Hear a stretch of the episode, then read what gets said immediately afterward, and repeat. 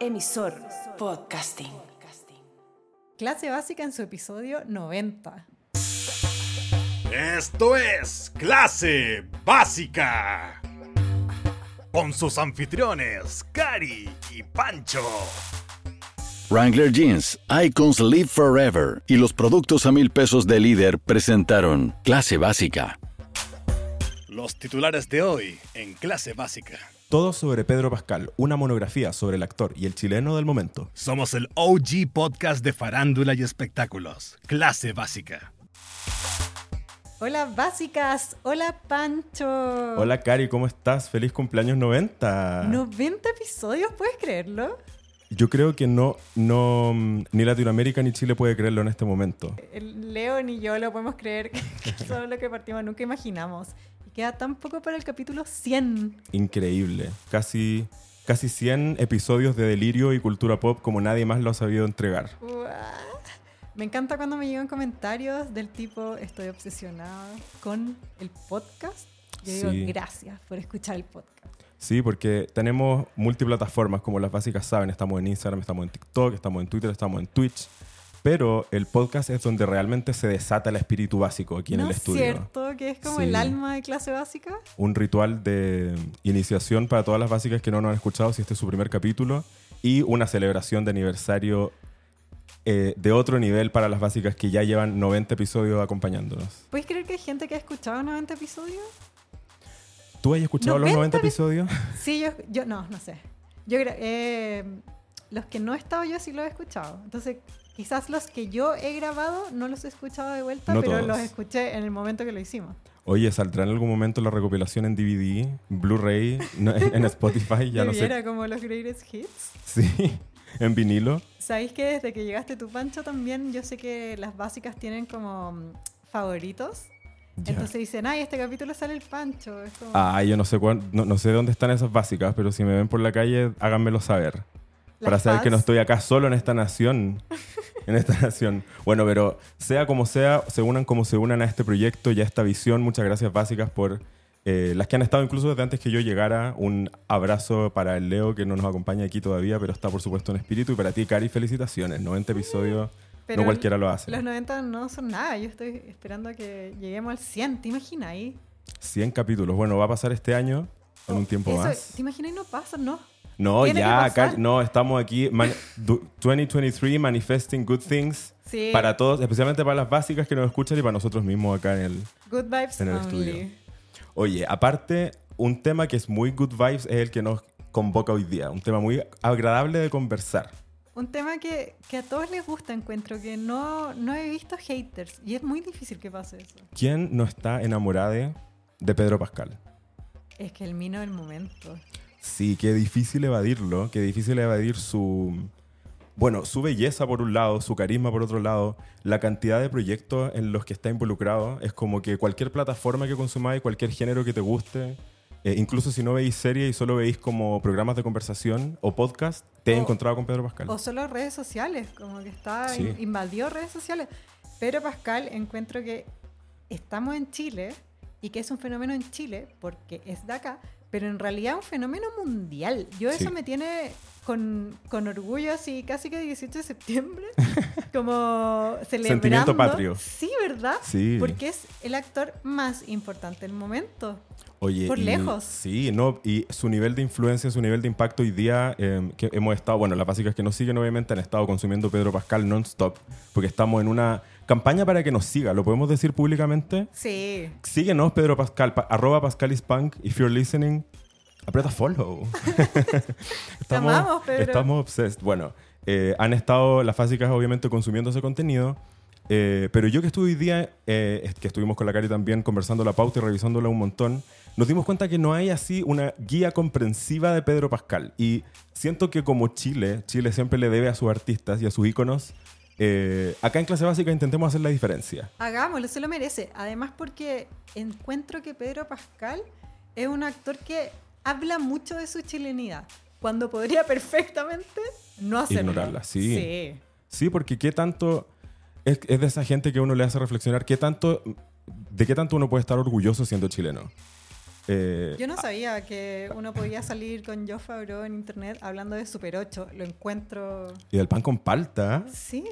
Instituciones chilenas. Y, y en Hollywood. Sí. Poniéndolo de moda. Cuando Chile, ¿cuándo ha estado de moda? Nunca. Y sabéis que hemos tenido ciertos roces con la fama mundial. Eh, sin ir más lejos, la misma Paloma Mami, que tiene un impacto que, que atraviesa fronteras.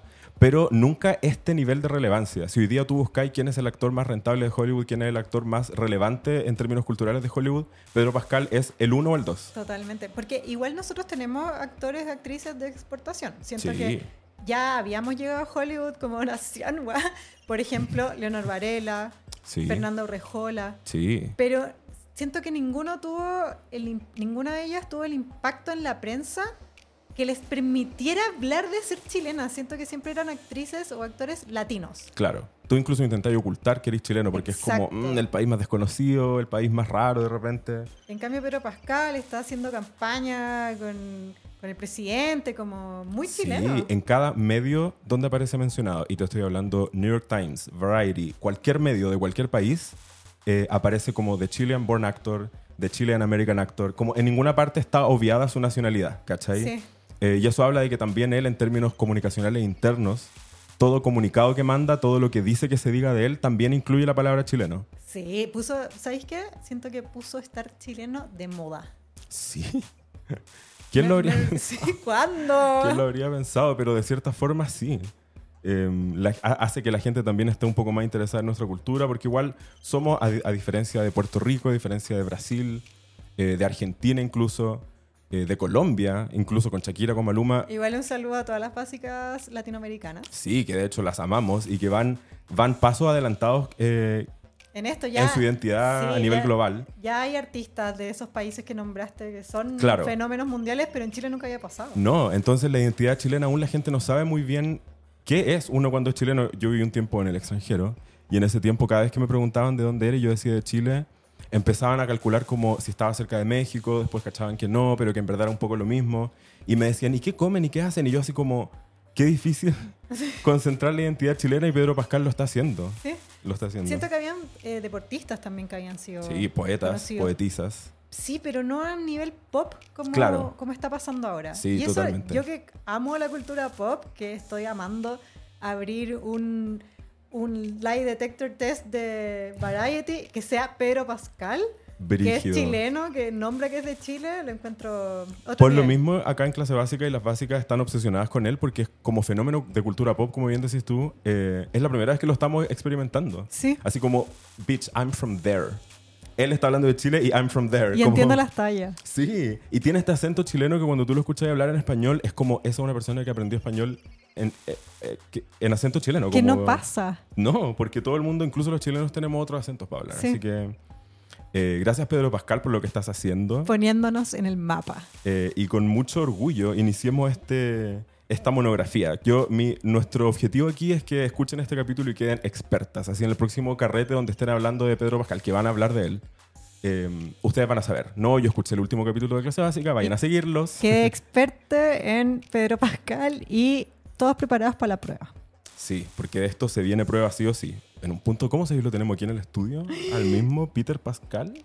Variety, People, clase básica.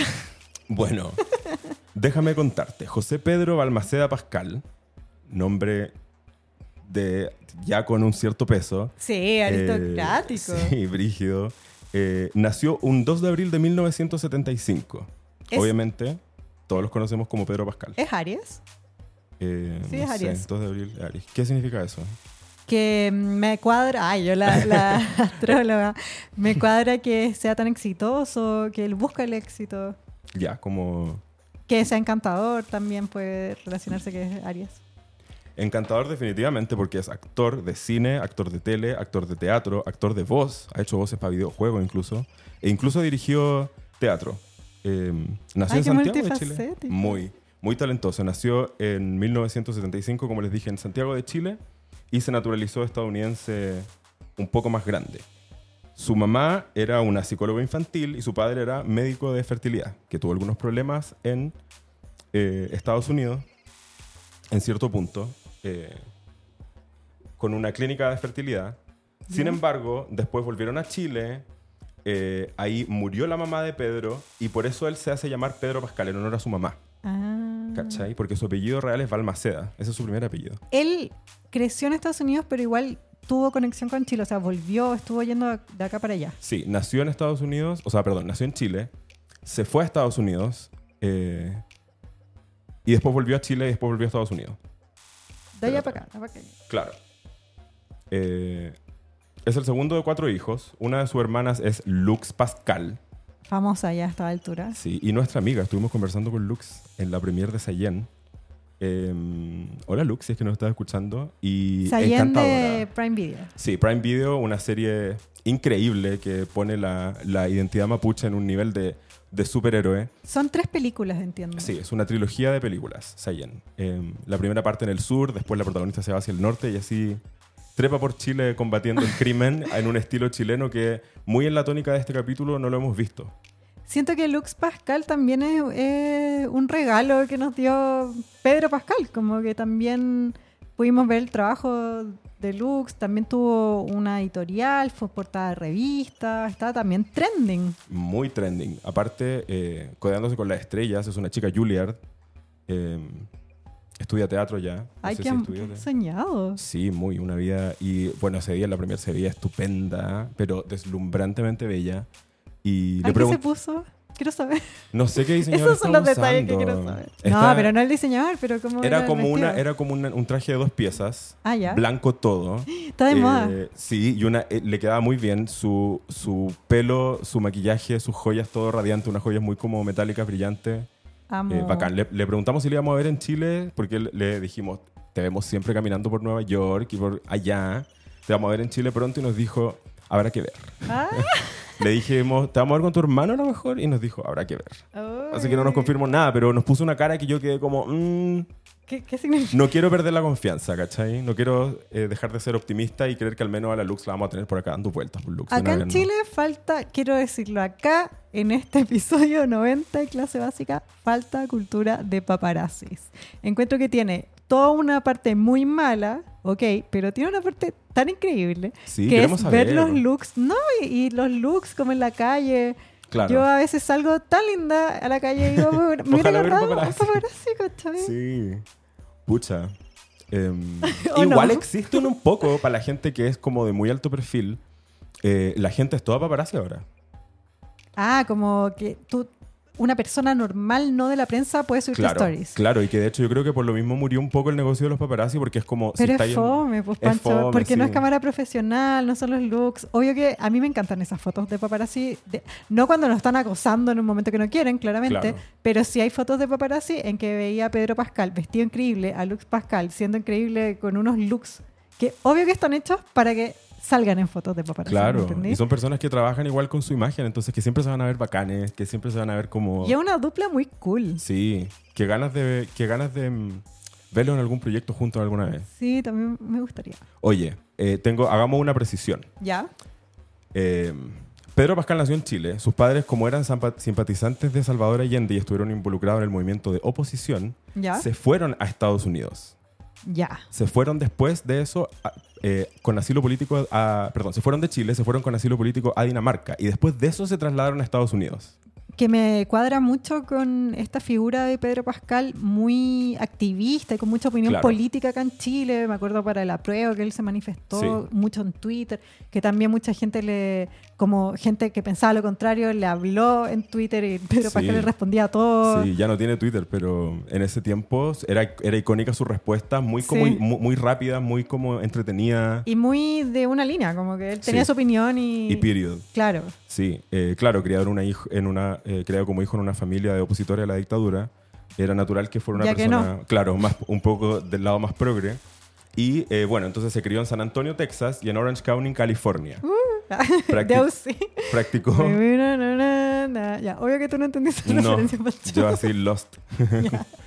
Em, practicó natación competitiva, participó eh, en clases de teatro y ahí fue cuando se enamoró de esto. Él contó en Hot Ones, que lo vi hoy día, salió Ya. hace poco, la- esta serie donde Que comen entrete que esté en Hot Ones. Y Siento que lo lograste. Es uno de los capítulos, sí, porque en Hot Ones solo A-listers. Sí. Solo alta relevancia y del momento. Incluso cuando la gente pasa de moda es como ya no, ya no están. Es Nosotros como deberíamos hacer como un programa así, weón, como de comer algo- con ají. Una cosa así para que venga Pedro Pascal. Sí, hay que, traerlo, hay que atraerlo con comida. Eso ya sabemos que le gusta mucho comer y que le gusta la comida chilena. ¿Qué dijo en Hot Ones? Eh, habló de todo. Habló de su, de su admiración por Nicolas Cage. Que hizo una película con Nicolas Cage. Sí, eh, y que ahí se hicieron como muy amigos, que él era fanático de su estilo de actuación y, de- y como de su visión artística. Ay, pero lo imita porque el Nicolas Cage tiene un estilo de actuación rarísimo. No, pero no sé si lo imita, pero como que lo admira mucho, como su- porque yo creo que Pedro Pascal ha es de estos actores que ha logrado como cultivar un poco un, un estilo donde tú ya sabéis que lo vaya a ver en un papel que va a mezclar masculinidad con algo de vulnerabilidad. Y también mucho poco- carisma. Claro, y un poco como de edge. eh, Sí, porque él ha hecho, bueno, lo- supongo que lo vamos a ver después, pero ha hecho papeles en que ha hecho de desde villano hasta el héroe. claro. Y en todos tiene como una vibe, lo que decís tú, Sí, que es como, como- mino, sim- claro, chistosito. galán, Claro, eh, que es súper encantador. Es súper encantado. Yo hoy día mirándolo en Hot Ones era como... en- en- cada segundo que pasaba entendía más el appeal que tiene. Y, y incluso podía ver como el animador de Hot Ones estaba como... No sé, como un poco, así como que se sintió como que- sí, se sintió como se sintió como una vibra como de que es un galán y, y le gusta mucho coquetear con la cámara, con el público eh, y tiene esta como sonrisa y esta mirada muy que le sale como de película al instante. Entonces, muy recomendado el capítulo. Es que es, viejito rico. Yo a Pedro Pascal Que lo bien se viste aparte. es también. Lo vi en Narcos, pero no sé si me mató, pero yo me enamoré cuando lo vi en Game of Thrones, porque su papel era de un mijito rico. Pero es que, ¿en qué papel no igual? Sí, bueno, en pero, Game of Thrones es como este guerrero. pero es que Game of Thrones, no sé, era, era, era un, no sé, era un mijito rico. Está hecho en el programa más visto del mundo, era el rico. ¿Cachai? Eso es harto decir. Sí. Em, Ya, porque. Ah, también en Hot Ones, ¿sabéis que dijo que le cargaba la leche? sí, Siento que también da mucho material para memes. mucho. Y, y él lo sabe también. Hizo una imitación de Grogu. ¿Grogu? ¿Ya? Que es el. Baby Yoda. Claro, que también así viral. Su frase donde sale como tirándose aire con las manos, viral. Donde sale diciendo que no le gusta la leche, viral. También dijo que le dijo Baby Yoda a Baby Yoda que no ese es, ese es su nombre, viral. Ah, claro, también. Yo creo que lo hizo a propósito. Es que a estas alturas, cuando ya te convertí en eso, era como lo que hablábamos de Adele para los Grammy. Como que ya, Ya. sabéis que te están tomando la cara porque vaya a poner una cara gra- graciosa y que después la gente. Aunque Pedro Pascal no es tanto meme, es más que la gente como que. Como por horny retuitea y repostea Sí, las fotos de. No es tanto meme, es como. That's so cringe, guilty. Es que igual difícil no hacerlo. Bueno, me- eh, Pedro, Sí, soy. Pedro Pascal estudió en la estudió arte dramático, se enamoró del teatro, dijo que desde chico soñaba, ah, eso es lo- otra cosa que dijo en Hot Ones, desde chico soñaba con ser actor de cine. Ay, lo logró. Sí, no, pues entonces espérate. Ah, sí, pues lo logró. Sí, está sí, pues, o sea, actor así como estrella de, de la actuación. Sí, pero siento que, que yo no sé si lo llamo. Bueno, es un actor de cine, entonces debería llamarlo así. Claro, pero no es Pero él es una estrella de la televisión. Sí, de la televisión nueva, de hecho. Sí, como del- de lo mejor de la del televisión. streaming, de hecho. Que yo siento que en este periodo en el que vivimos pasa una cosa muy curiosa en que eso es más importante que o, o conlleva la el mismo prestigio Sí, o, o, más, más. que una estrella de cine. Qué loco. Hoy día, bueno, este domingo son los Oscars y el, eh, hoy día las series de streaming se llevan casi tantos premios como el cine, o más incluso. Pero no el Oscar, no pueden estar nominadas. Pero sí, por ejemplo, Pedro Pascal va a ser presentador en los Oscars. Sí, la, y yo, todos sabemos que no es por sus películas, es por sus series. claro. Eso es lo que lo llevó a la fama máxima, más que quizás muchos de los actores que están nominados al Oscar. Sí. Sí, porque él se ha movido en otro mundo también. El mundo del cine, del alto cine, digamos, del cine de los Oscars, es como igual otro planeta Claro. donde tenéis que entregarte a otra carrera. Y el Pedro Pascal yo siento que ha hecho una carrera súper inteligente y siempre ha hecho tele. Igual Sí. antes, de, antes de la era del streaming, porque él partió, bueno, lo, lo vamos a hablar al tiro, pero él partió en muy así en los 90 en Buffy. Eh, antes, ¿Partió en Buffy? sí, esa fue su primera Ay, aparición ese televisiva de alto perfil. Está. El- En clase las básica. básicas se lo han devorado, tiene casi un millón de views ese, solo ese clip. Pancho, ¿te puedo decir algo? Yo me acordaba de eso. Porque yo, ¿De vi- verlo yo en soy, Buffy? yo soy fan de Buffy y yo sé que muchas básicas también, porque es una serie tan buena Sí. que necesitamos reivindicarla. ¿Y sabéis por qué no está tan más famosa como debiera ser? Porque se demoraron mucho en ponerla en streaming. Mm. Porque yo la veía, la veía cuando la daban y yo recuerdo haber visto en la tele a Pedro Pascal. 1999, 10 años del capítulo. No me, no me caí, no quiero. Pero eso fue ayer. pero sí. Pero mijito, yo era un- una guagua. Harta gente igual cuando vio ese clip nos dijo como no sabía que era Pedro Pascal o como siempre, a- a- harta gente igual como siempre vi ese capítulo pero solo ahora enchufo que era Sí, Pedro Pascal. También me pasó, yo... Porque estaba joven igual. Sí, po. yo sabía que era Pedro Pascal, pero no atiné que era él, Pedro Pascal. Tenía 24 años cuando hizo ese capítulo. Qué loco. ¿Y sabéis quién? Eh, se puso viral? Obvio que nosotros lo hicimos viral, pero filo, se, se hizo viral en el mundo. Sí, porque también la Buffy, o sea, la Sarah Michelle Gellar lo posteó Ah, por en eso fue. Instagram. Sí. Que en una alfombra roja, si no me equivoco, para la premier de Mandalorian de la nueva temporada, que él es protagonista, que es la Sí. serie, de- la mega serie Ultra. de Disney con el más la saga. presupuesto del mundo de Star Wars, qué sé yo. Le preguntaron, le mostraron en un celular como, oye, ¿te acordáis de esta escena de haber estado en Buffy? Y él dice, me acuerdo absolutamente Sí. de todo. Lo compartimos igual ese clip en clase básica está traducido para las básicas que los que no están escuchando vayan a buscarlo. Eh, sí, cuenta que la, que la Sarah Michelle Gellar le fue a buscar helado a él, a su trailer. Que como que él, él lo- él la vio comiendo helado y que le dijo, ¿cómo quieres? Y que paró la grabación y fue a buscar helado y se lo trajo. Oh, Y que tiene los mejores recuerdos. That's Mother and bien Father. jugado. Sí, Sara. Buen, buen casting. Eh, en ese tiempo aún se llamaba Pedro Balmaceda. Mira. Eh, así que está con esos créditos. Ah, por eso la- no lo identifiqué, porque vi los títulos. Ah, te cacho. Uno solo de apellidos. Eh, un poco después de ese tiempo, de ese mismo año, fue que su mamá murió. y por eso él tomó el nombre Pascal como un homenaje. Oh, Pero también porque dijo que a los gringos les costaba mucho pronunciar Balmaceda. de más. Que lo puedo imaginar. Que es algo muy común que los actores en Hollywood tengan un nombre artístico, los, los músicos también. Sí. Y tú sabías que si es que tú quieres usar tu nombre y otro actor ya lo tiene, tú no, lo, no te puedes registrar en el, como en el sindicato de actores así. Tú tienes que tener un nombre único. Qué loco. Sí, yo sabía que Katy Perry, que se llama Katy Hudson, eh, usó, no quiso usar Hudson por evitar eh, alcance de nombre con Kate Hudson. Pero, lo- pero no por... ah, no por sac- o sea, no eso por marketing. Claro. Porque dijo, ¿para qué van a haber dos? Pero, Claro. por ah, ejemplo... pero no te puedes registrar en el. No, po. Que cacho igual si querés ser único, pero igual va a tener la oportunidad de inven- inventarte una persona. Sí, porque si no tendríamos caleta de actores, actrices, cantantes, músicos, de todo con el mismo nombre o con nombres demasiado parecidos que al final igual, o por marketing o por temas legales, es como... Nadie quiere llamarse como otra persona. Y Luz, Luz Pascal también era Balmaceda. Claro. Claro. Eh, ese es su apellido como de nacimiento de, de ambos. Ambes. Entonces, eh, optaron por este apellido Pascal en homenaje a su madre. Después de hacer Buffy, Pedro Pascal tuvo algunos personajes invitados por aquí y por allá y su, su, su break de eso, digamos, vino con eh, seis episodios en The Good Wife. ¡Ay! Donde él hizo, en, su no pro- en sus propias palabras, hizo a un abogado que era insoportable. ¿Ya? De hecho, él dijo an asshole lawyer. Em, y esa fue, digamos, ya una, una serie de apariciones más como continuadas, ¿cachai? Porque lo, antes que eso era solo... eh, Es que eso es solo así un episodio, un episodio. Es típico en todas esas series que son un millón de capítulos. Por ejemplo, yo veo mucho Law and Order Special Victims Unit, ¿Ya? que es una serie que tiene como 20 temporadas. Sí. Entonces que me pasa mucho de que estoy re, re mirando capítulos antiguos y salen un montón de actores y actrices mega famosos Claro. cuando sí. partieron, ¿cachai? Sí. Siempre son onda cadáveres o... Sí, asesino. Eso es lo que le pasó a Pedro igual. Hizo muchos papeles de asesino, de sospechoso, de asesinado. En Buffy hizo un... eh, Es lo atacan los como- vampiros. Es como un clásico del actor. Sí, como que tenés que Eh, pagar tu... sí. Pay your dues. Y después te van a dar algún papel como, bueno, que ahí fue donde tuvo su gran big, big break como Din Djarin en El Mandalorian.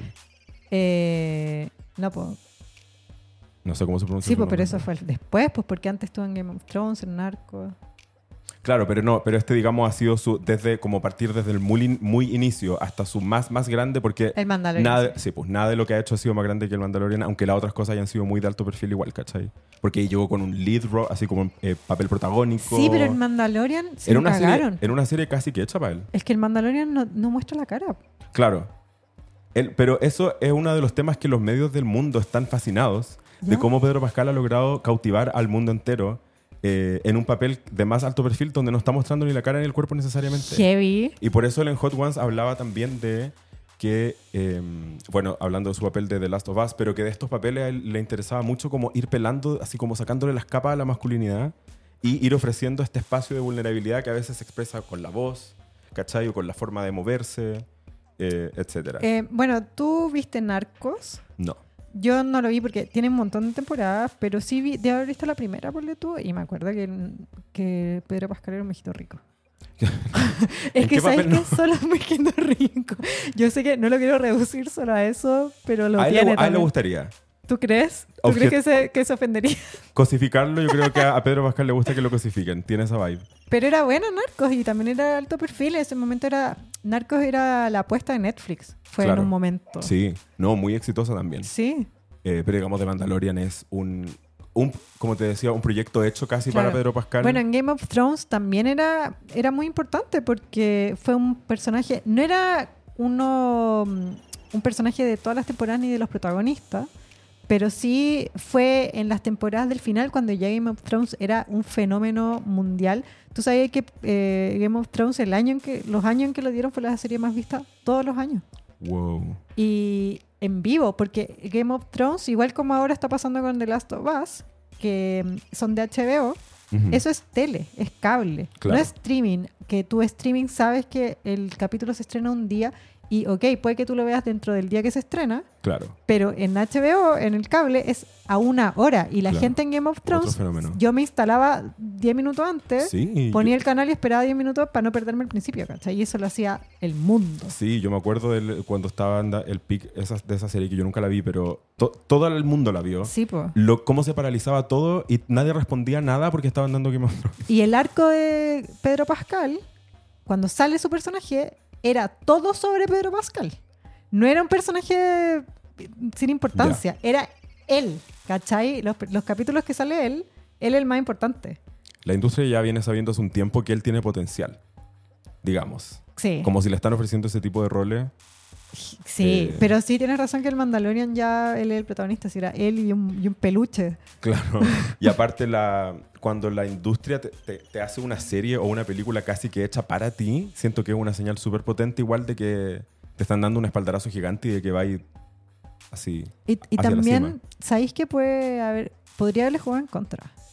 Porque no sé si has sabido de eso, eso que se dice, de que los actores que mm, tienen protagónicos en toda la marca Star Wars, después no les va bien en otros proyectos. Ay, como una maldición. No sé si una maldición, pero sí, como una maldición. Claro, porque es algo como una coincidencia al final. Es- eh, yo creo que es un papel muy difícil de desmarcarte. Claro. Eh, Muy, muy grande su impacto. No, no sé si es que la maldición es nunca más va a volver a trabajar, pero claramente no, vuelven a tener papeles de tan alto perfil como el de Star Wars. Por ejemplo, la protagonista de esta última trilogía de, de Star Wars, ¿la, has visto en Daisy, último? la Daisy Ridley. ¿Sí? Sí, no. ¿Dó- where- ¿Dónde está? Claro, al John Boyega le dio un poco mejor. Es que, sí, pues ponle tú Natalie Portman también estuvo en Star Wars. Claro, Pero ella no hizo su big break ahí. claro. En cambio, ponle tú el que hacía mm, este otro mino, el que era el, el Darth Vader joven. Ah, sí, el... ¿Dónde está? Claro. Después de haber estado con. Con ay, ¿cómo se llama? La que era la, la polula. Ay, Pero, el, eh, pero eh, Pedro, Pascal, sí. Pedro Pascal igual está como en hartos proyectos a la vez. Como que harta gente, por ejemplo, no lo conoce por el Mandalorian y solamente lo conoce por The, eh, The Last of Us. Especialmente no, no ahora. creo. Porque no, hay un Yo creo que el más mismo adulto igual. público. ¿Será el mismo? Sí, porque es el público masivo. Porque Game of Thrones. No, perdón. Bueno, también. Game of Thrones, The Last of Us y The Mandalorian son series con presupuestos, no de nichos. Son Claro. presupuestos para que lo vea todo el mundo. Claro. Niños, adultos. Bueno, no sé si corresponde a los niños, pero es masivo. ¿cachai? Pero The Mandalorian es un poco más como de niño, ¿no? O más como juvenil. Es como. No, igual es, la- es adulto, pero también un poco más familiar. No así o sea, es familiar, esa es la palabra. Claro. Que Last of Us eh, Entonces quizás, no sé, po, la, tiene, como- es gore. Claro, tus amigos que les gusta el gore... Game of Thrones también era gore. Sobre todo el arco de, de- No quiero hacer spoilers, pero. No, pero él igual, eh, por, ejemplo, en la entrevista de Hot Ones habla caleta de la sangre y de como que se siente tranquilo estando al lado de como pedazos falsos de carne humana. como que hablaba que siempre tiene problemas para dormir, pero que como que esa escena él encuentra la calma. Entonces también le gusta el gore. eh, al Pedro Pascal le gustan esos personajes Si con, no, lo con harta pasando como el sangre. hoyo. Sí. Eh, entonces, mira, quiero que hagamos un repaso por, sus, por algunos de sus, de sus papeles más icónicos. Ya. Uno que hablábamos recién, Eddie, eh, Eddie en Buffy la Casa Vampiros. Ya. En el capítulo 1 de la, de la temporada 4, eh, Una buena temporada. lo dice la más grande fan. Eh, la protagonista, o sea, Buffy, está tratando de ubicar su sala de clase en un campus universitario cuando se tropieza con Eddie. Este clip está en el, en el Instagram, vayan a verlo básicas. Eh, y él igual está un poco perdido y ahí es como, ay, que tú también estás perdido, sí, yo también estoy perdido, mm, no sé qué. O sea, no, no sean besos, pero un momento como sweet y no sé qué. Ya. Eh, después a, Pedro Pascal lo atacan, bueno, a Eddie, lo atacan los unos vampiros Ya. y después él también se convierte en vampiro, algo así. Eh, Sí, pues porque era de vampiros. pues, Claro. Ah, sí, fue la casa vampiro. ya. Se convierte en vampiro y, eh, y, y él en, en un punto después intenta atacar a la Buffy y ahí ella es como, bitch, you have to go. Tú podés ser Pedro Pascal y Es todo, entre pero... Buffy, lo recomiendo. gone. ¿Sabéis qué? Ay, ¿sabéis siento que tengo ganas de verla así como es con que siento que va a tener atención. un revival. Porque envejeció bien igual, dentro de todo. Es un fenómeno de culto igual. Internet no lo ha buena. soltado nunca. Yo nunca lo superé. Qué linda parte de la sala de Michelle Gellar. Me mata la chaqueta de cuero. Eso es lo que puso en el mapa los vampiros hot. antes de Crepúsculo. Que en Crepúsculo yo lo encontraba sin sazón. Porque Sí, los de Buffy eran viejitos ricos. Sí, porque era una serie igual un poco más adulta, ¿no? No, igual yo, juvenil. yo lo pero- veía cuando era una guagua, así te dije. una guagua por 10 años. bueno, otro papel interesante es el de Dio en NYPD Blue.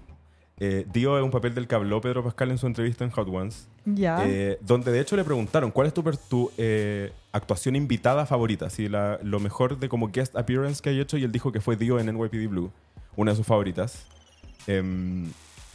Él era una especie como de gótico satánico, eh, vestido de negro con el pelo negro, con piercings falsos y con tatuajes falsos.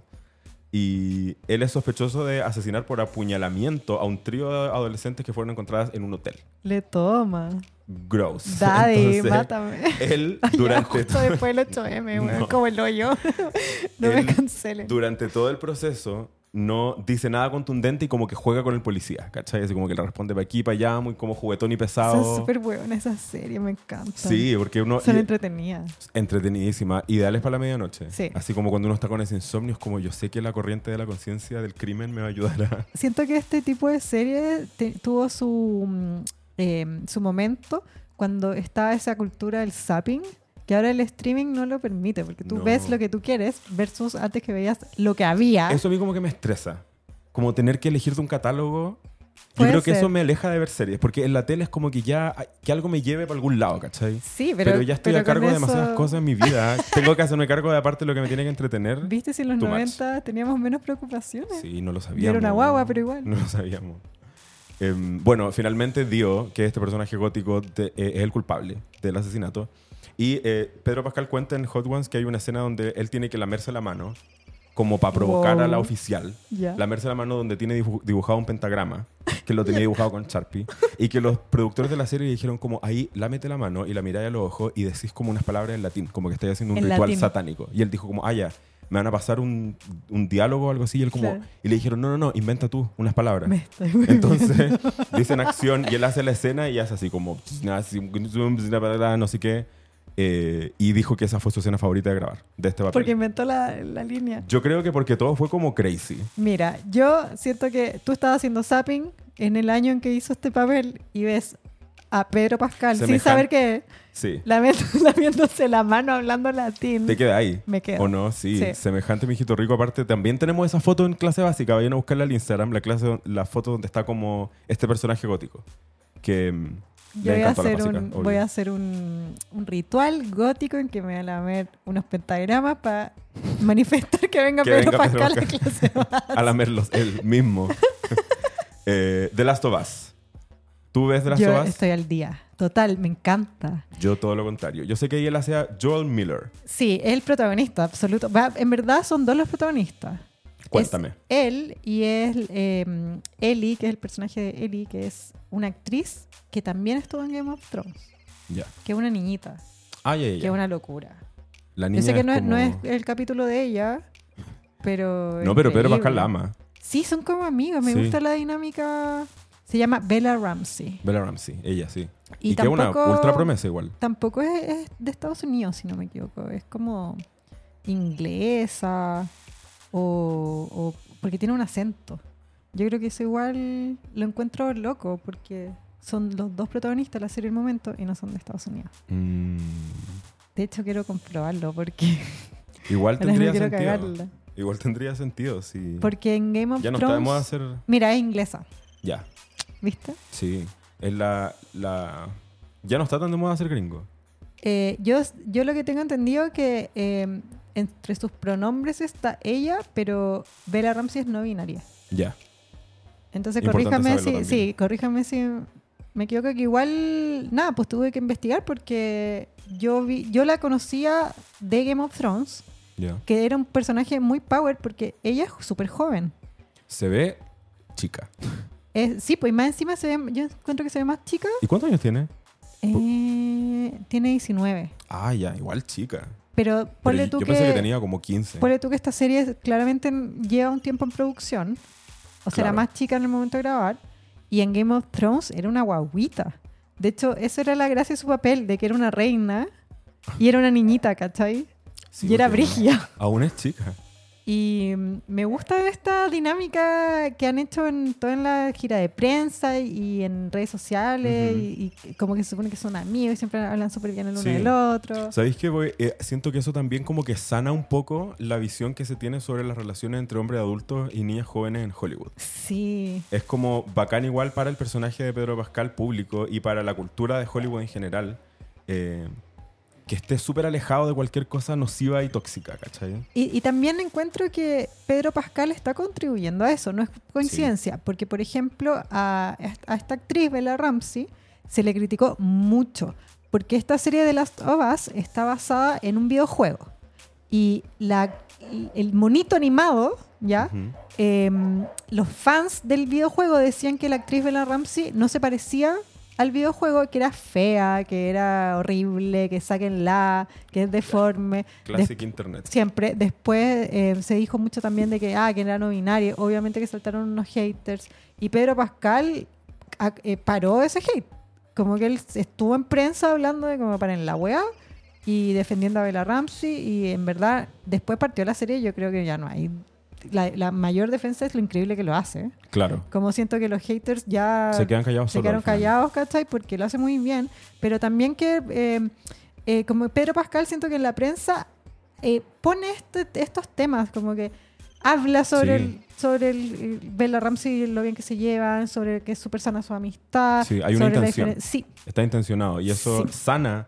Tan, eh, estamos tan acostumbrados a, a estos últimos 10, 15 años enterarnos de las peores cosas de Hollywood. sí. Enterarnos que realmente son este club de ricos que tienen controlado el mundo. So- sobre todo porque los fans, y cuál era la discusión tan grande, es que era que estaban intentando sexualizar al personaje, que si tú ves la serie, es una niñita.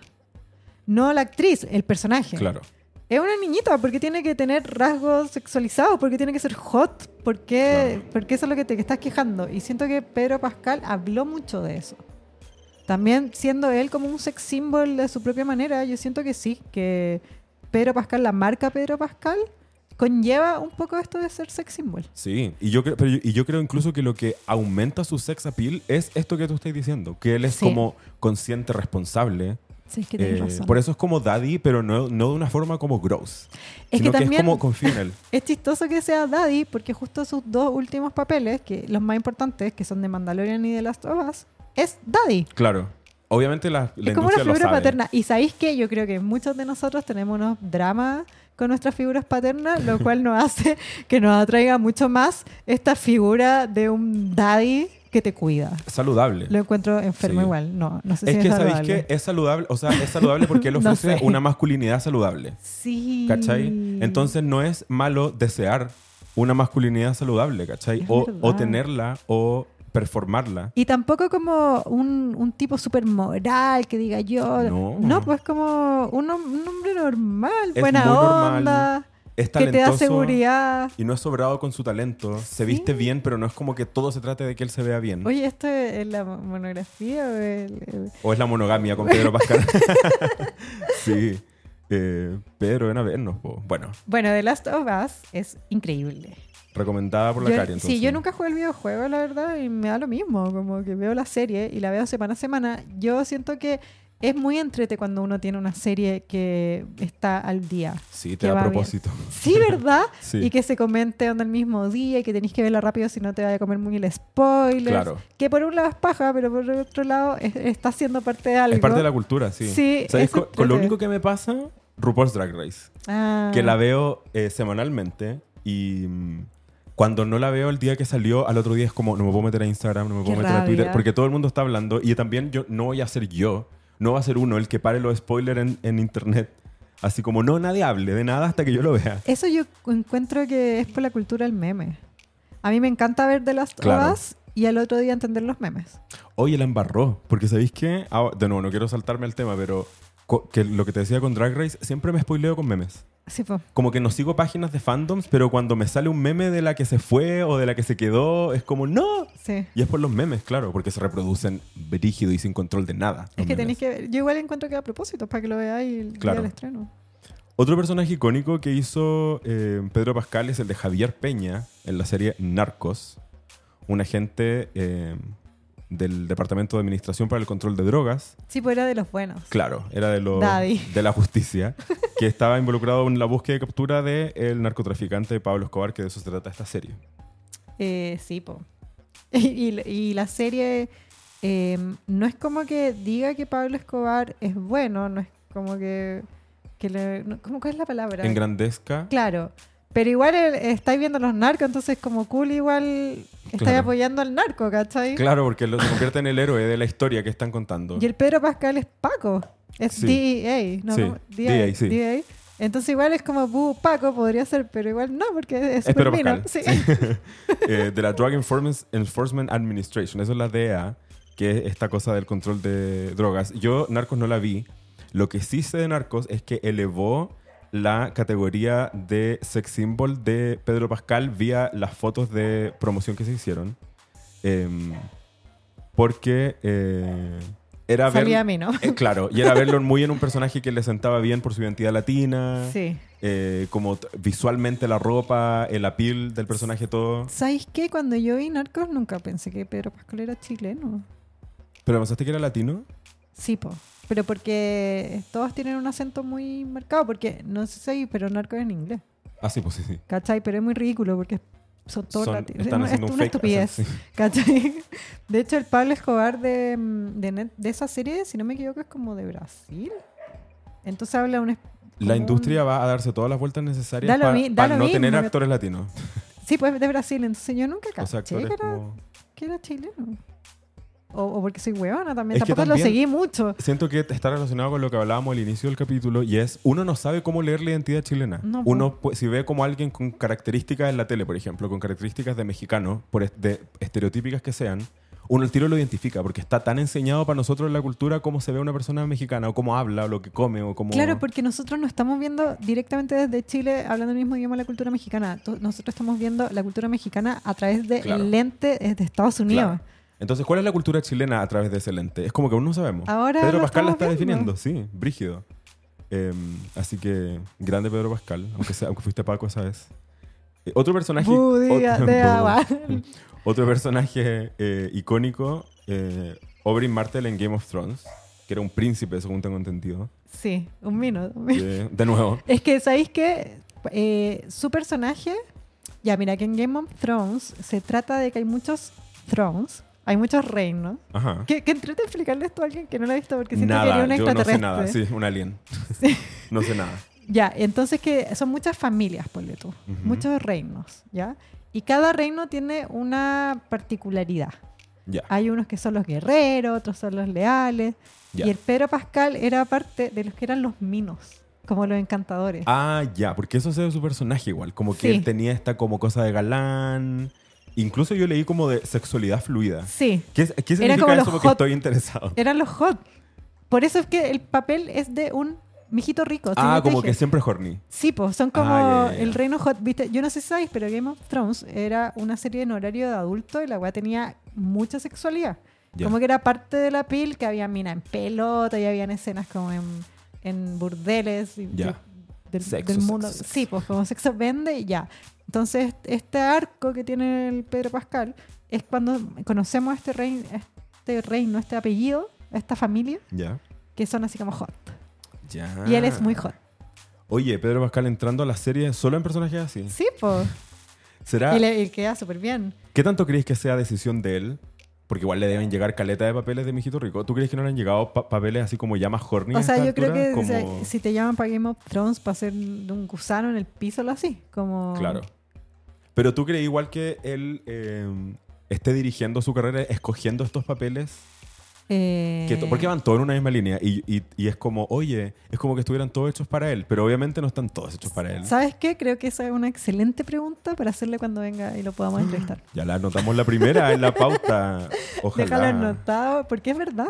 Quizás es casualidad o quizás lo hizo a propósito. Si lo hizo a propósito es un genio, porque le resultó increíble. Sí, es que lo, yo veo igual, él, él como que es súper self-aware. Como que siento que sabe quién es Ya. y lo que representa. eh, sabe lo que hace cuando le habla a la cámara y como que pone esas caras. Pero, pero en The Mandalorian y en The Last of Us no es un mijito rico. Claro, porque O sea, es mijito rico porque lo es. Claro, pero es que eso Pero es su papel no, no es, no exuda sexualidad, por ejemplo. no de la forma evidente, Claro. pero, en, pero si sale con armadura todo el rato, Tú ves, y es que no, tiene, Y- no se le ve la cara y con un pues, peluche. es- que no se le vea la cara, no, que no, no se le vea la cara no tiene por qué ser no, malo. no es hot. Yo voto sexy, sex no de Mandalorian. sex Un mijito no. rico en, en, en armadura y que no le veáis la cara, pero que esté en armadura y que te hable Pero y es como, como... una armadura robótica. Pero es que a la gente le gusta todo tipo de cosas. No, ¿cachai? no, Hay ¿sabéis sex appeal qué? en todo No. tipo de... Yo no, no, no, no, not my kind of. No. Que no vamos a hacer king shaming aquí en Eh, clase básica. sí, bueno, también. En The Last of Us, claro que es mijito rico, pero tampoco es. Él no es hot. Claro, su personaje no es mino, pero es que tampoco va a ser puros es como un papeles. papá. Él también tiene que, ser- siento que, legitimarse como actor. Por eso, entonces, si es que tú decís que construyó su carrera como ser un mijito rico, eh, yo creo que puede ser, que me parece muy inteligente, pero que la llevó a un lugar en el que ahora hace papeles de cualquier cosa, como que ya está en la cima. Claro, Que no necesita seguir siendo el mijito rico, Claro. aunque lo es. claro, lo va a hacer siempre porque lo es. Porque lo es, pero sus papeles ya no tienen para qué reflejar eso necesariamente. Que él lo refleje porque es un mijito rico es otro, otro tema. Claro. Pero yo no encuentro hot al Mandalorian. Me parece un tema súper interesante, quiero sí, saber. porque también, por ejemplo, de Last of Us, a lo mejor esta figura paterna igual es un poco hot. Depende de tú, de dónde te paráis en la vida, ¿cachai? Ya, sí, ¿sabéis qué? The Last of Us, un poco sí. Hay como una escena en que está el fin del mundo. No cuando está con la niñita, que es lo que hablamos. Claro. Sino que tiene, la serie tiene, hay una parte, no quiero dar spoilers, quiero que la vean.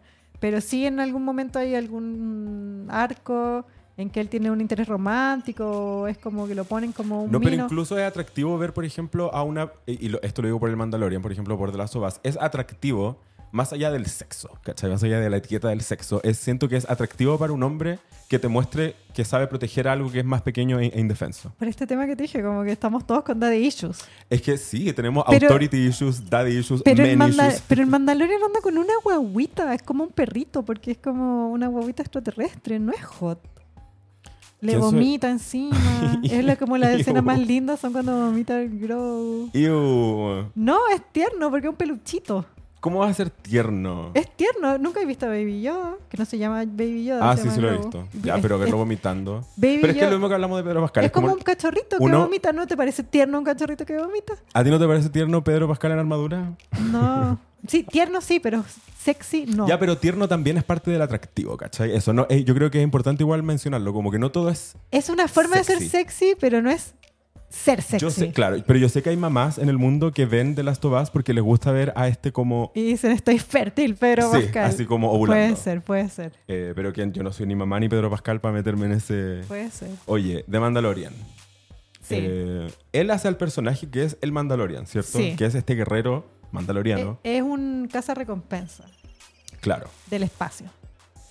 Mira, te puedo leer esto que lo saqué de la wiki Sí. de Mandalorian. Sí. Con su armadura mandaloriana, su pistola. Blaster IV-94, su rifle de francotirador Ambano y su distintivo casco de Beskar. No sé qué es nada de eso. Porque son cosas de Star Wars. Yarin estaba bien equipado y era enigmático, un extraño cuyo pasado estaba envuelto en un misterio para los demás. Lo que pasa es que Star Wars tiene mucho esto de mitología y los fans onda, se enojan. Si es que no, porque eh, la armadura tenía un color y un botón que no era de la época en que los estudiantes. Todos Claro. claro, se enojan. Entonces siento que está hecho para los fans, ¿cachai? Como Claro. mucha em, referencia al mundo Al Star. Wars, al, al- a las distintas eh, especies de extraterrestres. Yo vi Mandalorian y yo vi la de Star Wars y en verdad no cacho nada. Onda, yo sé que un fan de Star Wars o una fan, un fan de Star Wars me va a odiar porque yo sé que se lo toma muy a pecho. Y siento que Pedro Pascal, dentro de esta lógica de los fans de Star Wars, eh, lo hizo muy bien porque los fans lo aman. Sí, yo he visto Y eso. la, y la serie está hecha muy a la medida de los fans. Y yo que no soy fan de Star Wars, igual lo disfruté, lo encontré entrete. El Baby Yoda, que no se llama así, que, que creo que es como un sacrilegio decirlo así. Sí, por eso todo el rato lo dejáis ahí como defensa. Como Eh, Baby Yoda, que no se llama así. Pero es muy tiernito y está hecho, es un monito pancho hecho para vender peluches. Sí, yo. Lo, es lo, lo único que conozco del Mandalorian es al Baby Yoda. Ya, pues y eso no es casualidad. Sí. Y cachai Bueno, que el- Pedro Pascal. es que ahora, pero en un momento era Baby Yoda y un Sí. hueón con, con casco. Literalmente sí. Sí. Y en verdad Baby hay Yoda un, es la cara del. hay un par de escenas, yo me acuerdo haber visto la cara, yo vi la primera temporada, ahora partió la segunda. Y yo la verdad no vi el final de la primera temporada, me dio lo mismo. Lo pasé bien mientras lo vi. Eh, no es mala, entretenida, tiene mucho presupuesto. Y en una escena yo vi la cara de Pedro Pascal, pero ya como en el capítulo, no sé, quinto por. Ya. Y los primeros no. Podría haber sido perfectamente un doble.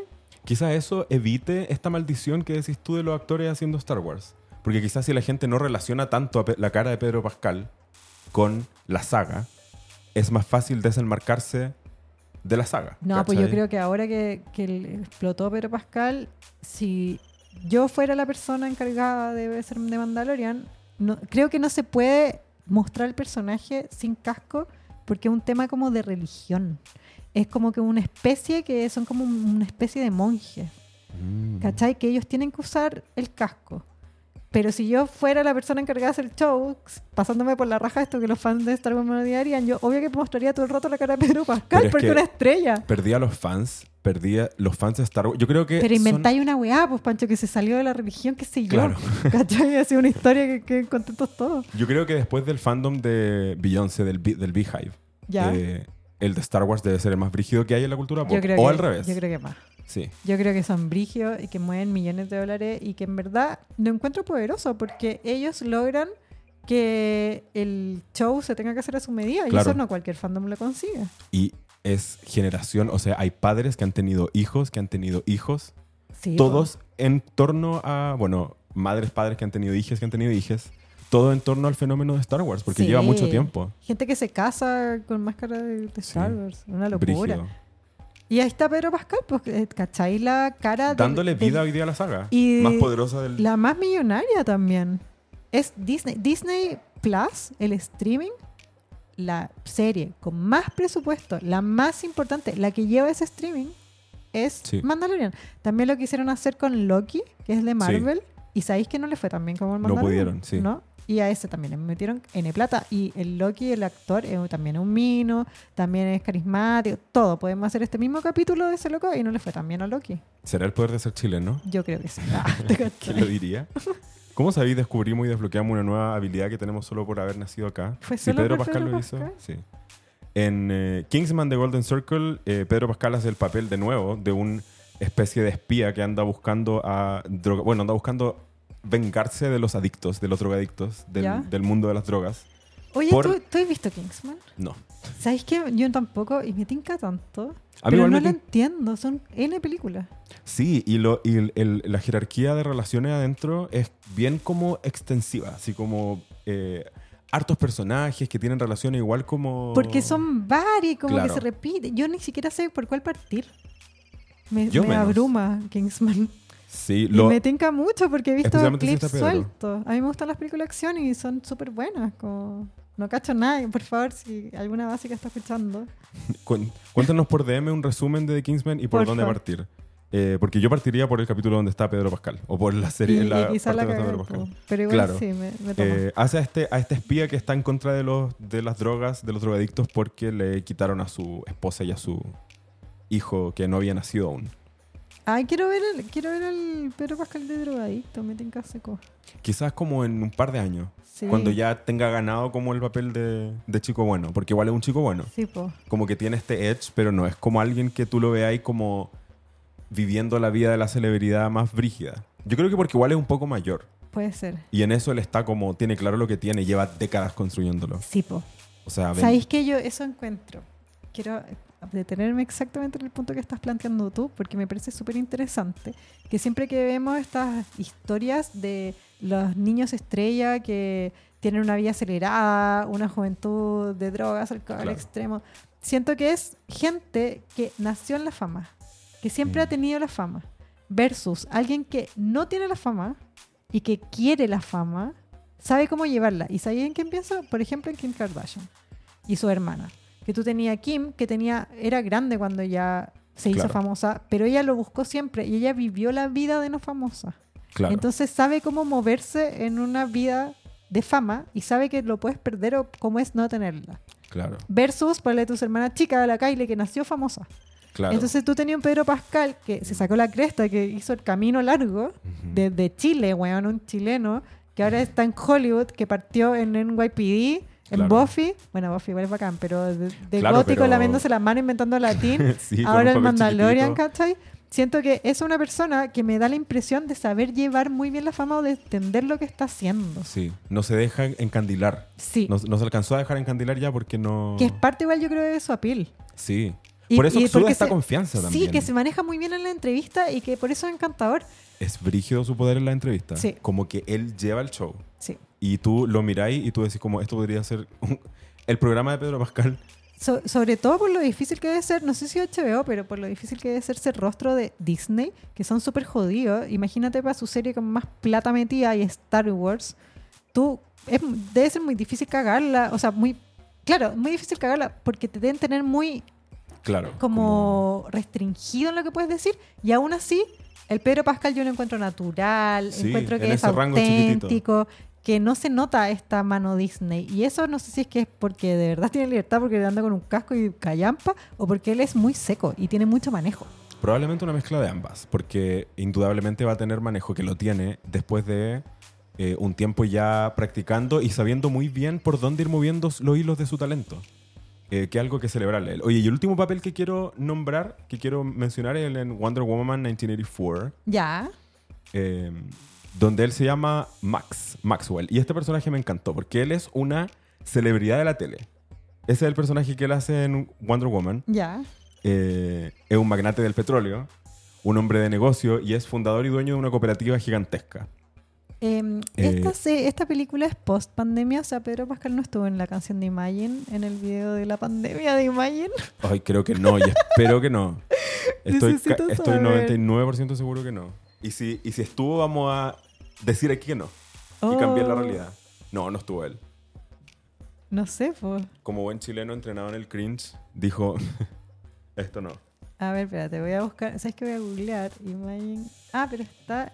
Me estáis hueveando que el video de Imagine de Gal Gadot tiene una entrada en Wikipedia. Y estoy She viendo. made it. Tiene la. Mira, mira. Está Pedro Pascal. Está Pedro Pascal, yo sabía. Nos encanta entonces ahora Imagine con Pedro Eh, Pascal. reivindicación. ¿Y por qué? Yo vi ese video mil veces. ¿Cómo nunca lo- ¿Por qué no recuerdo haberlo visto? Siento Porque que no tenía, le- no claro. registraba a Pedro Pascal. Es lo que le pasa a Como todo el yo mundo. que sí lo hacía cuando así, ¿cachai?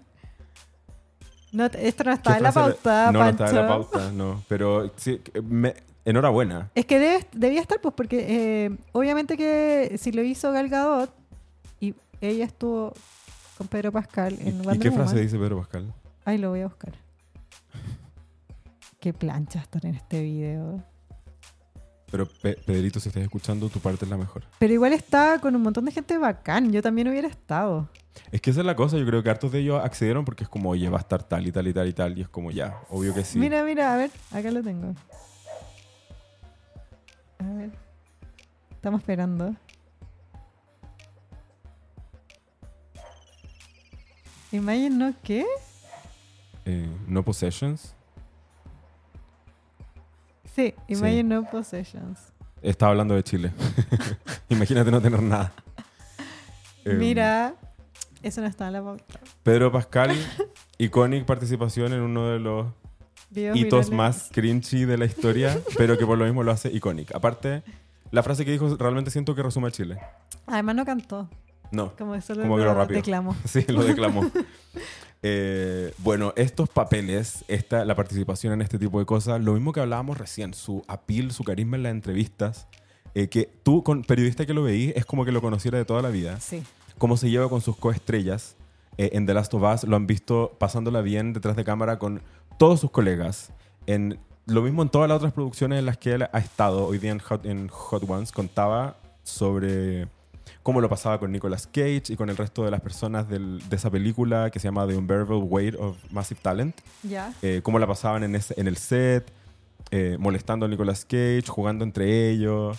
Eh, todo esto es parte un poco de lo que convierte a Pedro Pascal en Pedro Pascal, que es lo que estamos hablando hoy. Su, su carisma, su talento, su belleza.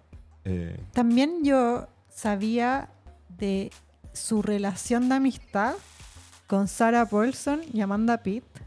ah, sí. Lo que pasa es que Pedro Pascal, yo tengo entendido que era el protegido de, eh, de Sarah Paulson y Amanda Pitt. Amanda Pitt es una actriz muy famosa que yo siento que no la gente no la identifica tanto. Mírala, yo te estoy mostrando ahora en una foto y la A gente ver, ahora que está escuchando Amanda debe estar googleando. Si son eh, nulos del cine como yo, tampoco van a saber quién es. Ella es famosa y ella em, estuvo en muchas series del- de los 2000, eh, em, Ah. estuvo en cine, hizo una comedia romántica con Ashton Kutcher. Ah, ya. Es famosa, es, es conocida. Pero ella eh, está casada con un productor, Ya. Con un productor em, de Game of Thrones. Y Amanda Pitt y Sarah Paulson y Pedro Pascal, los tres son muy amigos. Y ellos, si es que tú vas para atrás, no sé ahora, que ahora ya Pedro Pascal es como un alto perfil, pero si tú retrocedes en la historia y ves, por ejemplo, entregas de premios o, o fiestas de la industria, Ujú. podéis ver a Pedro Pascal, Amanda Pitt y Sarah Paulson posando juntos, porque son mega amigos. Mm. Y Sarah Paulson y Amanda Pitt fueron los que ayudaron a Pedro Pascal a estar en Game of Thrones. De Ah. partida porque Amanda Pitt está casada con un productor de Game of Thrones. Claro. Así es como funcionan las cosas. ¿Cachai? Igual. Pero eh, también porque ellas veían en él mucho talento, mucho carisma, lo que ahora estamos viendo todos. Y no es como, eh, no sé, si tenía un pituto, no todos, todos tienen pituto, Claro. pero No no todos van- lo logran. Claro. Y no todo. Sí y- lo dije bien. No, eh, pero te entiendo tu punto. Como no necesariamente porque tengáis una conexión significa que tú vayas a poder llegar hasta ese lugar solo porque tenéis la conexión. Exacto. Cuando hay gente que te protege o que te, o que te intenta dar un espacio eh, por tanto tiempo sostenido, especialmente, es porque confían en tu talento y ven algo con un ojo que está súper entrenado eh, que quizás la industria todavía no lo ve. Eh, y también porque, mira, la Amanda Pitt y la Sarah Paulson, que ¿tú cachai Sarah Paulson? Sí, no, no te la sí. mostré porque yo asumí Sí, que ella es ella más sí. conocida porque está muy trending. Sí, aparte que son, es conocida su amistad con Pedro Pascal. Hay mil fotos Sí. de ellos dos juntos, como tú decías, hay miles. Pero antes era amiga con, Amanda Pitt, se conocieron en los 90, porque Mm. Amanda Pitt era la protagonista de una serie que se llama Jack and Jill. Ah, Que yo veía. La- ¿te suena, verdad? Sí, esa serie es conocida, sí. Ya, ella es muy, es muy talentosa, muy linda. Y mm, ellas eh, se conocieron chicas. Igual Sarah Paulson y Amanda Pitt son para la industria como actrices ya mayores. La Amanda Pitt ya ni actúa. Ya. Está como, no sé si está retirada, pero yo no la he visto últimamente. Pero Sarah nada. Paulson sí. Sarah Paulson sí, pues, pero porque ella tuvo también un revival. Porque siento que son dos actrices, como igual que Pedro Pascal, que, no, o sea, no sé sus historias, pero las vi desde abajo. Vi sus papeles Claro. penca y las vi llegar a la fama. Es otra trayectoria, no es como ¿Cachai? Leo DiCaprio o como... Bueno, Leo. DiCaprio igual hizo un, pa- un par de papeles, pero no tuvieron este salto boom de una a la fama. Como un fenómeno contemporáneo, como decís tú, que siento que igual, no sé, Jennifer Coolidge. Ahí están. Claro. Eh, Sí, pasó sí. lo mismo con Jennifer Coolidge, como una persona que tú la has visto hacer de a poco su camino y que hoy día tiene un lugar que uno como... Porque no está muy de moda ser famoso y poderoso hoy día. No, No. está muy de moda ser Kylie Jenner, por ejemplo. ¿Cachai? La gente que es muy famosa y muy poderosa tiene que buscar formas de hacer más vulnerable su identidad para poder conectar con el público. Sí. Por eso, por ejemplo, tenemos el súper éxito de, y no, y no digo que sea maqueteado ni falso, sino que Selena Gómez eh, conecta con la gente hoy día por su vulnerabilidad, precisamente, por mostrar las cosas que no le gustan de ella, por mostrar las cosas que le cuestan. Em, y en eso eh, siento que los actores, actrices, artistas que llevan haciéndose un camino por harto tiempo, hoy día tienen la simpatía casi instantánea del público. Porque es como, Jennifer Coolidge, qué bacán verte ahora y arriba recibiendo tu premio después de tanto tiempo. No, y también eh, la gente que la vio y que la, la amaba es como el lugar que te mereces. Que tanto Eso. esperamos que. que A todos nos gusta ver una historia de triunfo. Claro. Una historia de triunfo en la vida real. Siento que lo mismo pasa un poco con Sarah Paulson. Sí. Que tuvo un boom ya mayor. Sí, Siento que sus papeles más exitosos o su fama máxima es ahora. Sí. No, por ejemplo, en Su su, momento más icónico, claro. La O sea, tomaron... no digo que sea vieja, pero se entiende. No, pero es una mujer adulta y- Sí. y, la tomó hoy día igual eh, caleta de público eh, queer eh, que la, que la elevan a una categoría de ícono. Y no estoy hablando precisamente de los gays, sino de el público. Nah, pero es de- igual Sarah Paulson es gay. Eso, un ícono para las lesbianas y para las Sí. bisexuales y para las pansexuales, etcétera, de altísimo calibre en internet. O sea, la gente compartía la foto de ella con Pedro Pascal como Mother and Father. Y Sí, ambos por, sí, por separado ya tienen esa identidad ganada. Y, pero es que ellos se conocen hace 30 años. O, o, o tres, no sé, más o ¿Te menos. imagináis una, un- como una cena de amigos con ellos dos? ¿Quién puede Caleta de vino chileno. El Pedro debe decir, yo llevo el vino de mi país. Mira, porque estudiaban actuación juntos en Universidad de Nueva York. Ah, ¿Eso sí, en en Guayú? Teach. Sí, en Guayú. Mi alma mater. Sí. Sí. ¿Tú no los viste? ¿No estabas ahí? No, pero sí, sí pasé mucho tiempo en Teach. Son amigos, ¿cachai? De, de jóvenes. Mm. Entonces, por eso como que... Y, y bueno, y, y Sarah Paulson y Amanda Pitt también. Entonces, como los tres eran amigos y las dos que eran tenían más fama o más contactos que Pedro Pascal, que lo ayudaron. Claro. Y yo me acuerdo haber escuchado a Pedro Pascal hablar de esto y agradecerles. Como Sí. muy consciente de que le ayudaron. Si en algún punto volvemos a ver a Amanda, ¿cómo se llama? Amanda Pitt. Amanda Pitt. Amanda Pitt con Pedro Pascal en un proyecto futuro, vamos a saber que es él devolviéndole la mano. Eh, puede ser, pero es que igual yo, Amanda Pitt, ¿Pero ¿y cuántos años tiene? ¿Por qué está tan todos retirada? están entre los cin- 43, 40, 50, 50, por ahí. ¿Y por qué ella está tan- tanto más retirada que los otros como por un O tema de sea, no la he oportunidades? visto. No sé, pues preguntémosle ahí, Pancho, qué. Amanda, ¿está ahí? Pero es que Amanda Pitt trabaja desde súper chica. Claro, igual es otra trayectoria. Y además que era de tele, hizo como unas comedias románticas. Igual el público del sitcom y las comedias románticas quizá hoy día tienen menos, menos público. Yo me acuerdo de haberla visto en esa comedia em, que se llama Something's Gotta Give, que es de Jack Nicholson con, con Diane Keaton, que es Ah. muy conocida. ¿Esta que- donde e- es como ella es como una, una escritora? Sí, de que tiene un... Como un romance con él. Sí, pero que él está con una chica más joven. Sí. La chica más joven es Amanda Pitt. Ah, ya sé quién es entonces, porque esa película la he visto al revés y al derecho. Ya. De las cinco películas que he visto. Y en ella sale. Ah, ella es. Que hay como muchas tallas de que la diferencia de edad... Sí. Y ella igual es como icónica. Sí. No es como una bitch. Eh, no sé. No sé. O sea, en la, peli- en la Pero película. ah, después de eso no, no la vi más, ¿cachai? Hizo una película, mira, acá tengo el IMDB. Hizo 2012 estuvo, que fue el 2009, antes del 2012. Y no veo mucho más movimiento. Ah, el 2010 hizo una película con, con Jack Black, Ya, pero post, callampa. post 2015. No encuentro. Una del 2013. Ah, acá, 2015 hizo como una película indie. Ay, que yo la vi. Sleeping with Other People. Yo la vi. O Y- se y fue- sale muy. No es protagonista, ¿cachai? Igual pasa con. Pero ¿por qué no te metías en Wikipedia? Acá estoy, po, en el IMDb. No, pero para ver en lo que estoy hoy día. Porque igual pasa Ah. caleta que actores de cine, actrices de cine, se van de repente a otros planetas. Y es como, ah, sí, no te hemos visto en la pantalla grande porque lleva 20 años haciendo teatro, por ejemplo. Claro. Ahora está como escribiendo y copro- coproduciendo. Ah, ¿cachai? Es Se fue como para otro lado. producer. Donde igual hay más plata y menos pega. La pega de exposición igual ¿Tú es crees? agotadora. Mira, hizo una. Fue productora, es que, productora ejecutiva en una serie de Netflix que se llama The Chair. Mm. Mira. Igual ella está casada, como dije, con este gallo David Benioff, que es un productor y es como súper exitoso. Que hizo Game of Thrones, Los dos deben estar muy piola en su casa, produciendo ejecutivamente siendo juntos, millonario. escribiendo series, eh, cenando con Pedro Pascal y Sí. Paulson. disfrutando el vino chileno. Sí. Em, bueno, volviendo a Pedro Pascal, una de las Sí, cosas, como. un pequeño paréntesis necesario. Siempre Sí. es bueno hablar de mujeres eh, artistas que no han sido reconocidas lo que merecen. especialmente en Hollywood, que aún le debe mucho a muchas, como le debía a Pedro Pascal, pero que hoy día siento que la industria se lo está devolviendo y le está dando el lugar que merece brígido. Pagó el esfuerzo. Sí. Eh, y aún así, él no es, no es sobrado, ¿cachai? No tiene esta actitud como desagradable, tampoco es condescendiente. Em, O, o si lo es, nunca lo notamos. Claro, es muy, eh, bueno, una conocida y abiertamente y reconocidamente de izquierda, muy, eh, apoya mucho los derechos y, la, y el activismo LGBTQ+. Últimamente ha, ha dado mucho valor porque la gente habla de que salió del closet. Con el post que puso en Instagram. Sí, que puso The answer, my friends, is blowing in the wind. Entonces quizás, claro, se identifica con... Es que tampoco aclaró.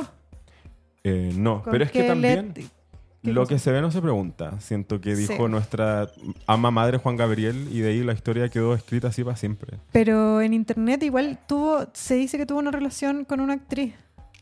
Que es... Sounds gay to me. María dice así, es verdad. Sounds gay A to mí me. también, la verdad. Solo te digo los Eh, facts. Sí, no, y tampoco, y también no es tema, siento que, que él no haya salido aún a hablar de eso tan explícitamente, también es refrescante para la industria. Sí. Es como no necesitamos un evento de nada, No. si es o no es, o, o- y, a- y además que nos importa a nosotros. Además Sí. que no, por ejemplo, ya, yo voy a decir que muchas veces dije, ay, que es Mino Pedro Pascal. Y muchas veces me dijeron, obviamente gay.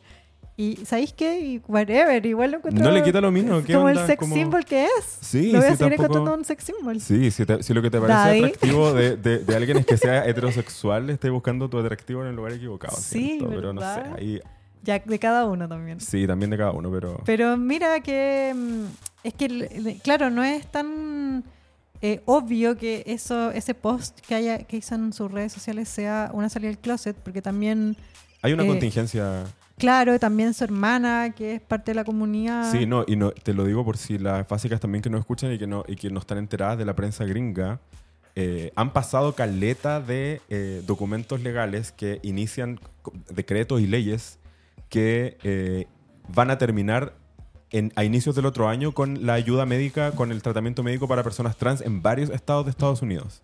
Y esas leyes fueron ya pasaron el Congreso, ¿cachai?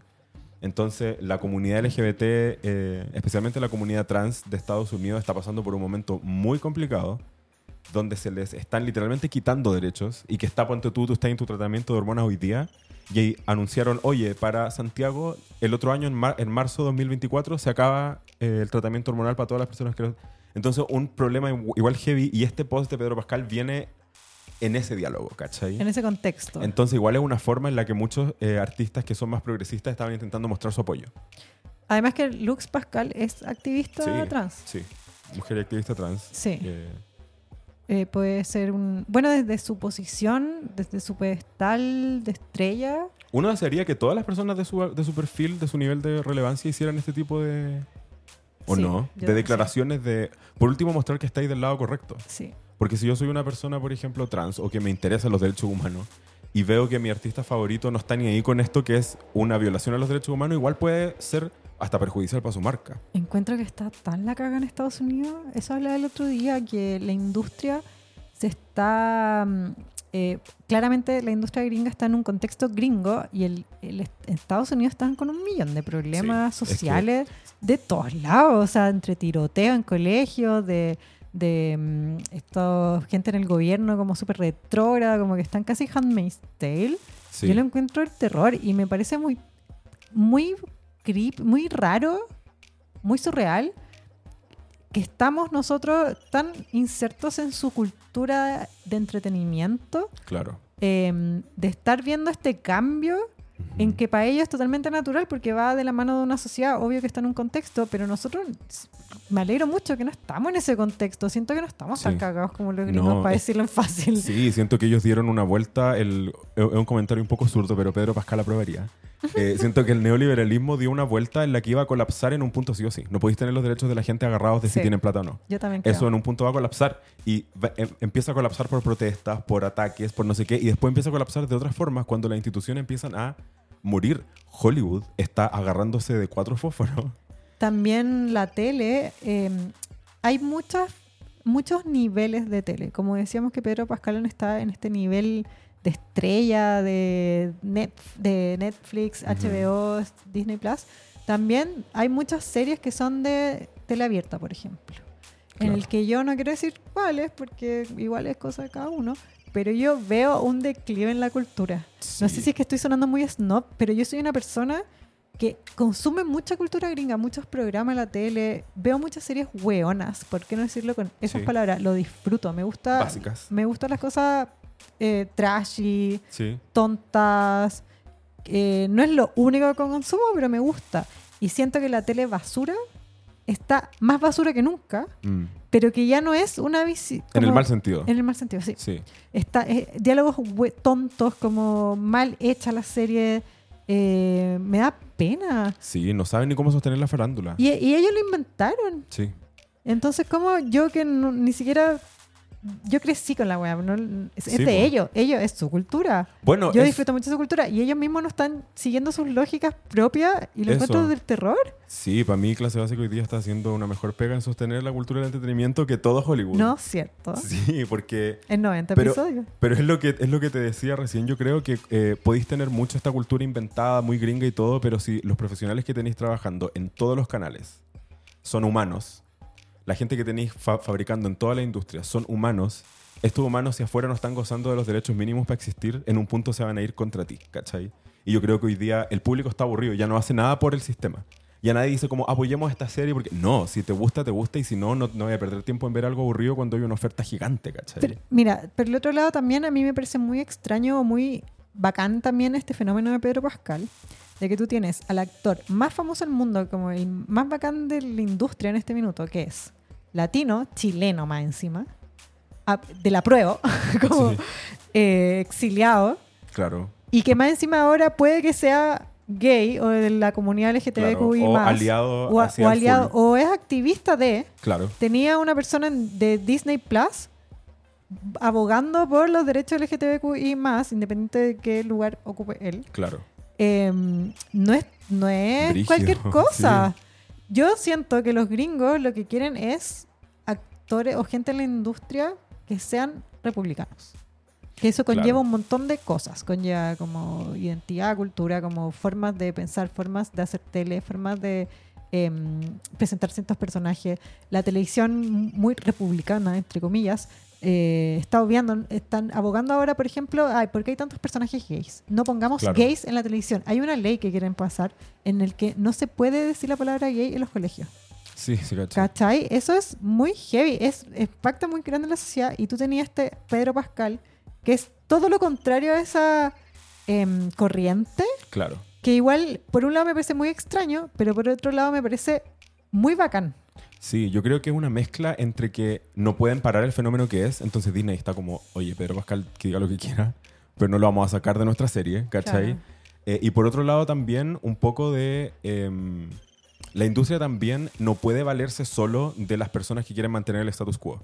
Como que tú para mover el asunto, por eso Madonna ha sido la reina del pop por 30 o 40 años, porque eh, la persona tiene que enojar un poco la mesa corporativa. Y ahí tú sabéis que la, que la cuestión va a ser un éxito, porque tú sabéis que Pedro Pascal igual debe ser obediente y portarse bien en términos como empresariales, ¿cachai? Como que no debe salirse de guion si le dicen que no hable de ciertos temas. Claro. Pero como tú no, decías al inicio, en ese pequeño rango que tiene de restricción, ha sabido jugar con esas herramientas como nadie.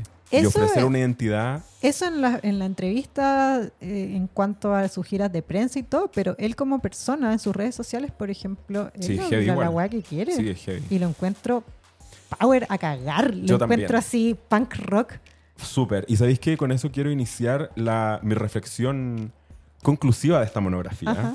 que es Pedro Pascal está en el lugar que está porque es una estrella de cuarenta y tantos años bajo una lógica de Gen Z. Entonces es esta persona que se comporta bajo todos los parámetros de alguien Gen Z. Dice lo que quiere en redes sociales. Eh, tiene papeles bacanes. Lleva adelante discursos que son relevantes para la gente joven de hoy. La gente de su edad no está hablando las cosas que habla él. No. Él dice estas cosas y las retuitean puro Gen Z en Sí. No la gente, no, no mis papás, ¿cachai? No la gente de su edad. Porque como tú decías... Pero lo ven nuestros papás. Claro, entonces eso es lo que yo creo que tiene esa mezcla, como que él es una estrella grande, entonces llega, yo lo veo como un adulto, más adulto que yo. Pero al mismo tiempo, su comportamiento es el, de, es el comportamiento que yo quiero adoptar de la gente joven, ¿cachai? Está como desenfado en el discurso, desenfado en tu carácter, en abrazar su propia masculinidad y su propia feminidad de la forma que venga. en ser un ícono de la moda, pero no se trata todo de la moda, sino que él se viste bacán y lo deja ir nomás, ¿cachai? Como, ah, sí, viene aquí a la premier de esto con esta ropa. Ya sé que va a ser viral mañana, pero tampoco voy a hablar de esto todo el rato, ¿cachai? Claro. Que siento que igual quema algunas estrellas de repente. Entonces, Sí. Pedro Pascal, una estrella eh, de la generación X, Es con una ética profesional y mediática de la generación Z. Una fórmula Aspiro a cagar. Pero mile- la, después, claro. Millennial con una... qué buen norte. Sí, Pedro Pascal, espero que hayas escuchado eso. eso es lo que pensamos de ti. Es verdad, es sí, verdad. así que como buena Yo estrella siento que Pedro Pascal va a hacer un impacto y un cambio para bien muy positivo para la industria en este minuto en Estados Unidos. Y Sí. creo que puede salvarlo. De hecho, Y yo creo que está salvando a la industria. Sí, lo que decíamos recién, está salvando la saga de Star Wars. Sí. Eh, le dio vida nueva, le está dando vida a más de una plataforma de streaming.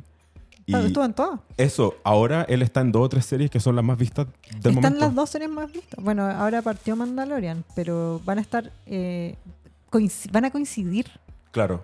un par de capítulos. Wow. Porque ahora The Last of Us se acaba igual. Eh, no Eso sí que va a ser- episodio o, el- o uno más. Si hay una semana en la que coincidan, eso sí que va a ser All About Pedro Pascal. Es que ahora es todo lo Pedro Pascal. Sí. Bueno, desde ahora que ya escucharon este capítulo y quedaron educadísimas básicas. O sea, mira, conclusión.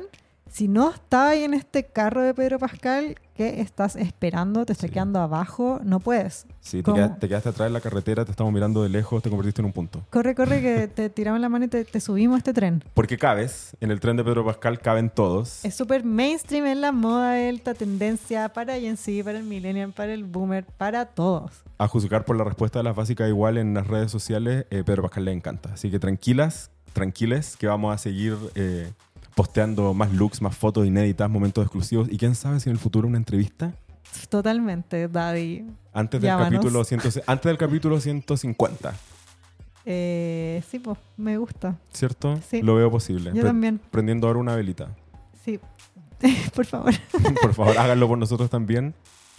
Eh, Eh. Sí, pues si viene a Chile, porque eh, no tiene para qué, si está triunfando como ya Pero yo- hablamos esta hora entera, esta hora y media casi. Yo siento que va a venir a Chile sí o sí, tiene, porque tiene que venir a hacer una... Tiene que hacer alguna llegada triunfal, ¿cachai? Como cuando Alexis vuelve a Tocopilla y tira Claro. peluche. Claro. Eso, eso acá en, y en versión, claro, que vuelve Baby a Yoda. Chile.